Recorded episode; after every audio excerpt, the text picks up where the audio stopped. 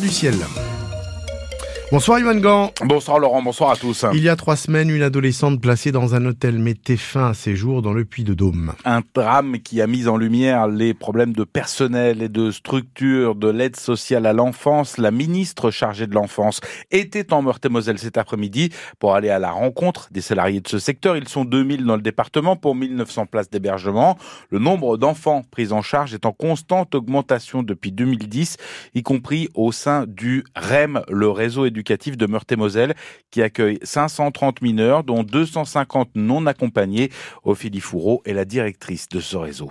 Tant à la fois effectivement au regard de l'augmentation du nombre d'arrivées de mineurs isolés qui se présentent sur le territoire, ça c'est une réalité depuis plusieurs mois suite à une, une augmentation qu'on avait connue en 2018 et puis qui a connu une baisse avec les Covid et puis euh, une vague migratoire qui a repris euh, ces derniers mois et aussi une tendance effectivement à la hausse des placements dans un contexte certainement aussi post-crise sanitaire de euh, fragilisation des situations des familles. Il y a une difficulté effectivement de recrutement euh, des familles d'accueil donc qui nécessite de trouver aussi des places d'accueil pour pallier cette diminution du nombre d'accompagnants familiaux qui notamment partent en retraite. Il y a un vieillissement actuellement de ce métier d'où la nécessité de combler effectivement par le développement de places.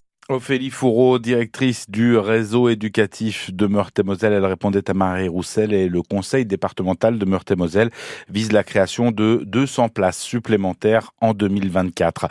Plus de peur que de mal pour deux habitants d'un bâtiment avec plusieurs appartements cet après-midi rue Sadi Carnot à Malzéville. Un feu de détritus s'est déclenché sur le palier d'un des logements. Les occupants voisins inquiets ont préféré par précaution se réfugier sur le toit. Les pompiers ont pu les récupérer après avoir rapidement éteint le début d'incendie. Des enquêteurs examineront le corps de l'opposant politique russe Alexei Navalny pendant 14 jours. Le principal opposant à Vladimir Poutine est mort vendredi dans une prison de l'Arctique russe. Sa veuve était à Bruxelles cet après-midi pour s'exprimer devant les ministres des Affaires étrangères de l'Union. Yulia Navalnaya a réaffirmé son engagement à poursuivre le combat de son mari. Le chef de la diplomatie européenne, Joseph Borrell, affirme que Vladimir Poutine devra rendre des comptes sur la mort de Navalny. Les vacanciers et les touristes privés de Tour Eiffel à Paris, un mouvement de grève reconductible débuté aujourd'hui. Les syndicats dénoncent une mauvaise gestion du monument parisien. Un nouveau réseau social dans le collimateur de la Commission européenne. Bruxelles ouvre une enquête sur le réseau social chinois TikTok pour des manquements présumés en matière de protection des mineurs. En décembre, c'était X, anciennement Twitter, qui avait subi la même procédure. Le contrôleur européen du numérique veut s'assurer que TikTok respecte les consignes en termes de protection des mineurs, de transparence de la publicité, mais aussi euh, de, des risques liés à la conception addictive de cette plateforme. Le marathonien meusien Félix Bourg perd ses espoirs d'être sélectionné pour les JO de Paris. Troisième temps français jusqu'ici sur le marathon. Il était en position d'être sélectionné, mais ce week-end à Séville, il a vu son compatriote Morad Amdouni réaliser un temps canon 2 heures 3 minutes 47 secondes, nouveau record de France, à 15 secondes du record d'Europe. Félix Bourg, le Meusien, restait lui sur un temps de 2 euh, heures 6 minutes 45 secondes, quasiment 3 minutes de plus que le temps réalisé par Amdouni à Séville ce week-end. Le marathonien lorrain ne se fait plus d'illusions, impossible de gagner 3 minutes en deux mois, puisque la, la sélection pour le marathon s'achève le 30 avril. Félix Bourg ne représentera pas la France sur le marathon au JO de Paris.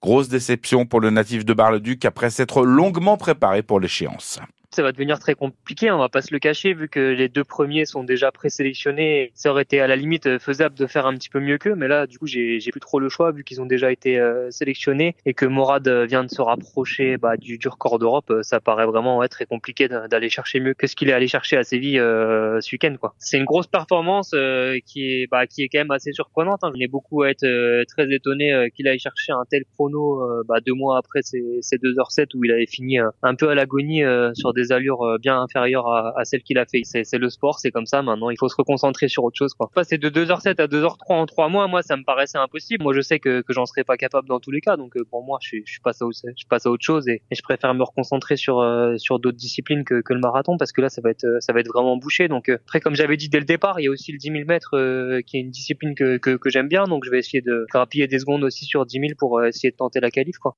Et vous venez de l'entendre, l'objectif maintenant c'est la sélection sur 10 km. Il faudra notamment être performant lors des championnats de France du 10 km qui sont prévus le 14 avril à Roanne. Enfin en football, Gennaro Gattuso n'est plus l'entraîneur de l'Olympique de Marseille. L'Italien paye la défaite marseillaise hier 1-0 à Brest qui éloigne l'OM du haut de tableau. C'est Jean-Louis Gasset qui va le remplacer. L'OM est 9 de la Ligue 1.